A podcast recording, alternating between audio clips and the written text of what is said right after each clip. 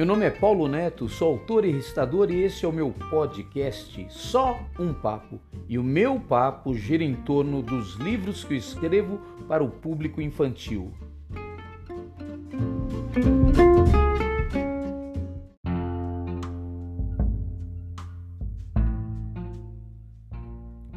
Gosto de crianças curiosas, gosto mesmo. Quando vou às escolas, elas me apresentam as curiosidades que têm a respeito do meu trabalho. É a curiosidade que motiva a gente. Também fui uma criança curiosa. Acho que foi a curiosidade que me mostrou os caminhos da poesia.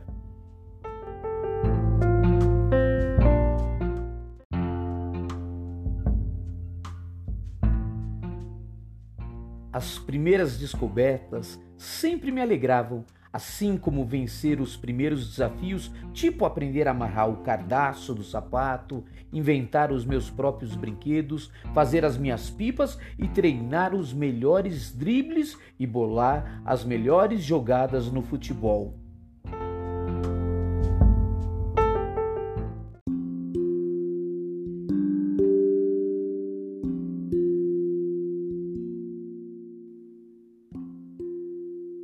Isso me encantava, mas nada comparável à felicidade de jogar com as palavras, cheias de sentidos. Nada mesmo. Sabe por quê? Porque ao descobrir as palavras, logo percebi que elas podiam me dar voz e vez na vida, como de fato me deram.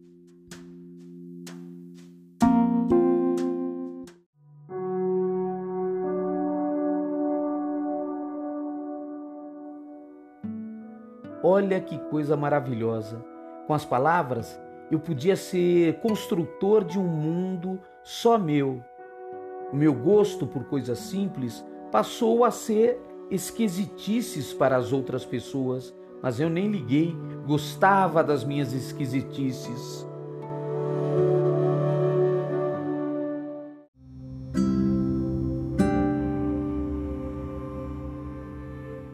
Penso que de tanto ficar olhando a tarde cair, quieto no meu lugar, um dia a poesia ficou com dó e posou para ficar em mim toda faceira.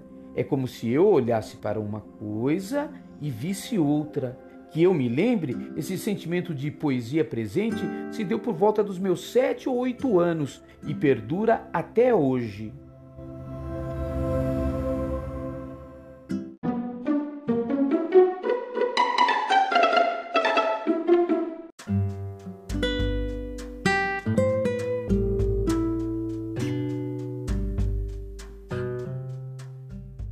Uma vez, assombrado com o céu que se avermelhou, depois de um dia de tanta chuva, eu julgava que o mundo ia acabar. Se não me engano, vi que eu não tinha mais jeito de encarar o mundo de outra maneira. Despenquei sem paraquedas no reino das palavras, onde vivo até hoje.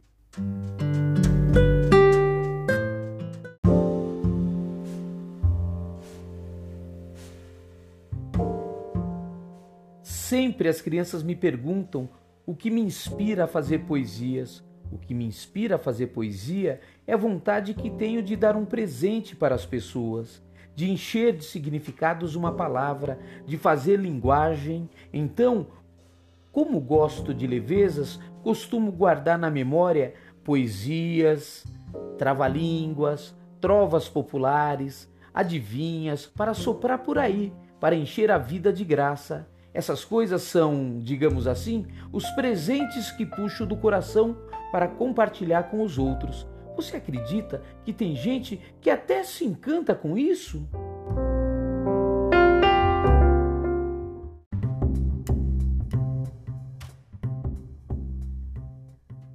Certa vez, uma criança me perguntou: como é trabalhar de ser poeta? Onde é o seu trabalho? Qual é a sua rotina? Só as crianças mesmo são capazes de uma expressão tão linda assim. No meu caso, é trabalho mesmo. Foi escrevendo e recitando poesias que, que consegui educar as minhas filhas, pagar as minhas contas e até mesmo passar muitas vergonhas financeiras.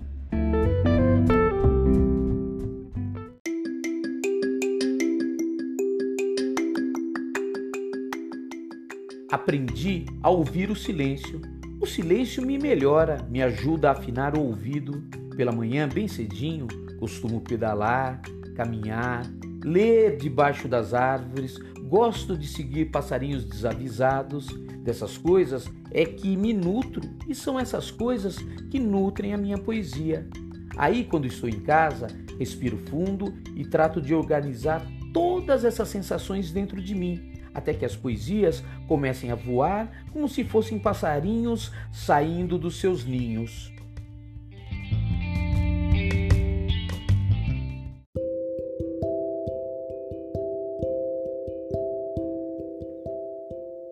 Dizem que tudo passa e tudo merece passar. Desde a minha adolescência, vivo para a poesia e dela tiro o meu sustento. O meu trabalho consiste em sair todos os dias para observar as coisas, ouvir e falar com as pessoas, trocar experiências com elas, apreciar a natureza e calar. Sim, calar. Quem pensa que me conhece diz: Ah, o Paulo fala muito. E falo mesmo, porque dizem que não tem nada mais belo do que um homem que fala. O que ninguém sabe é que calo muito também.